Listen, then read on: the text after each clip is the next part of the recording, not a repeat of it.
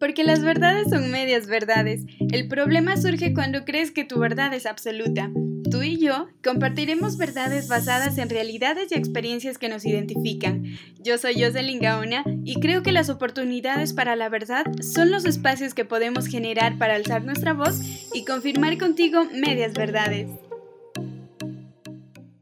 Buenos días, buenas tardes, buenas noches y madrugadas también. Qué gusto poder saludarles nuevamente en este nuevo episodio de Medias Verdades. Mi nombre es Jocelyn Gaona y la verdad que es un verdadero placer poder compartir eh, contigo en tus espacios, tus tiempos, tus actividades y la verdad que, que yo muy feliz de poder abordar temas como el de hoy, justamente la gordofobia. He querido topar este tema porque es algo que está tan presente y, que nos damos cuenta el peso que tiene vivir, eh, el significado que le damos a, vivir tolerando y siendo parte de un entorno que, que discrimina eh, todo lo que no le parece bonito y que para mí es simple. Eh, lo bonito está ante los ojos de quien lo mira. es un concepto que, que, yo manejo, lo que para mí a lo mejor puede parecerme bonito, lindo, feo, no sé,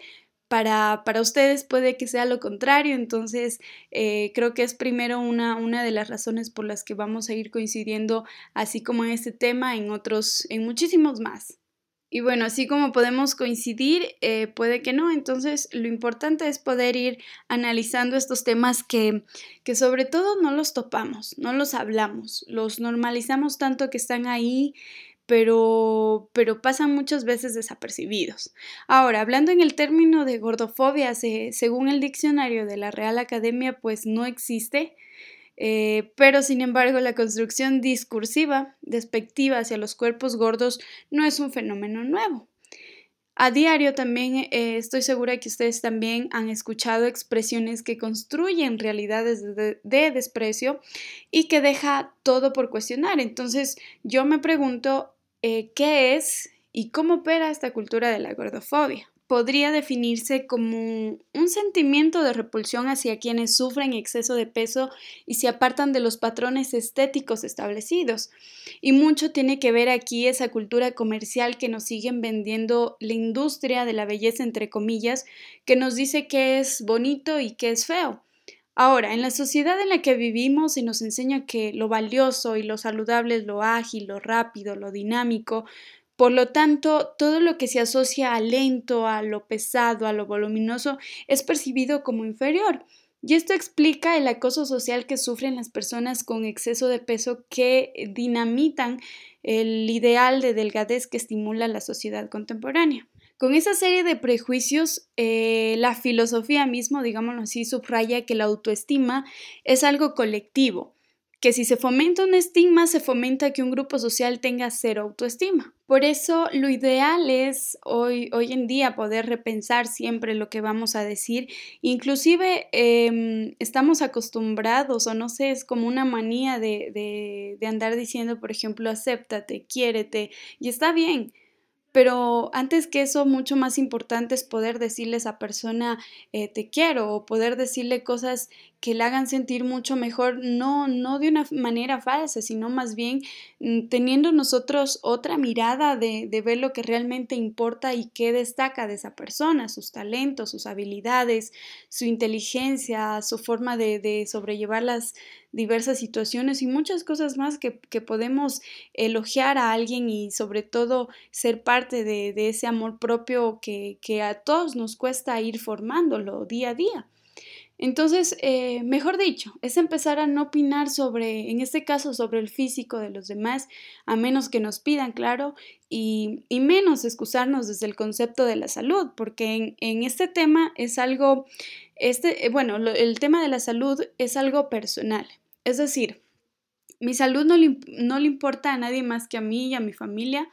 porque seguramente eh, si algo me pasa mañana, al resto le va a dar igual si nos morimos porque las opiniones sobre la salud tengan, tengan que ver al respecto de la gordura o de la obesidad. Inclusive en este, mismo, en este mismo concepto abarca algo que es mucho más importante, que a mi parecer mucho más que el tema físico, que es la salud mental.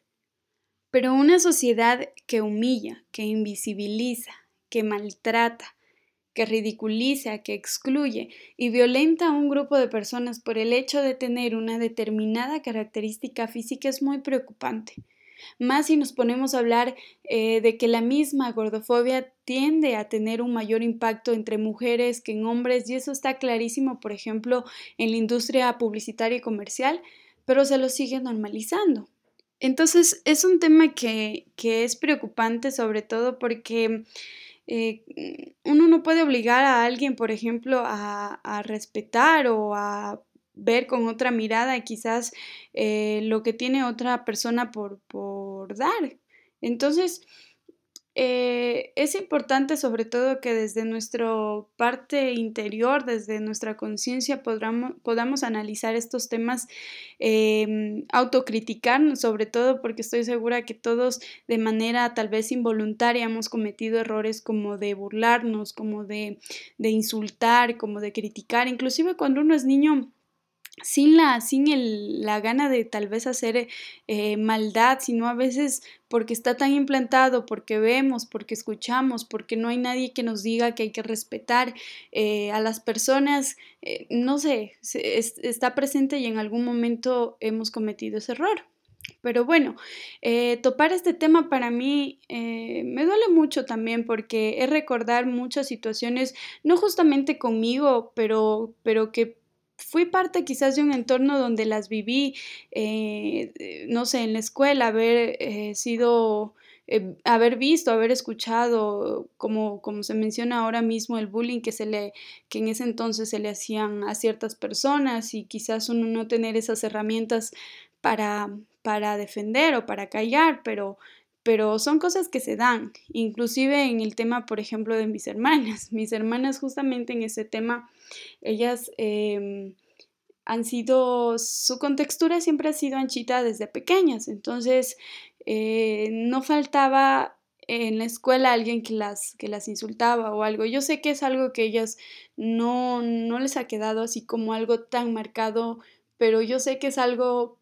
que, que en cierta edad, en ciertos momentos, son, son dolores que los vivimos silenciados y que como ellas, em, muchas personas lo viven no solo con el tema de la gordura, sino con cualquier otra, otra característica física que nos hacen creer que está mal, que no nos gusta, nos hacen sentir inclusive que no nos gusta.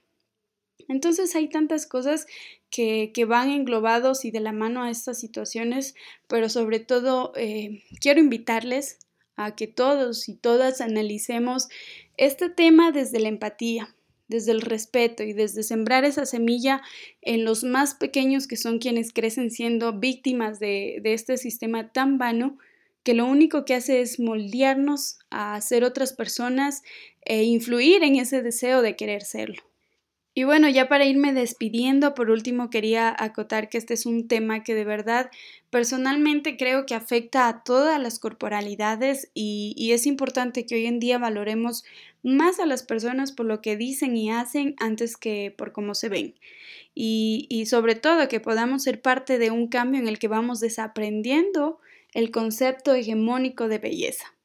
Muchísimas gracias amigas, amigos por estar hasta el final de este nuevo episodio. La verdad que es un verdadero placer, para mí poder compartir con ustedes em, estos temas que en algún momento nos involucran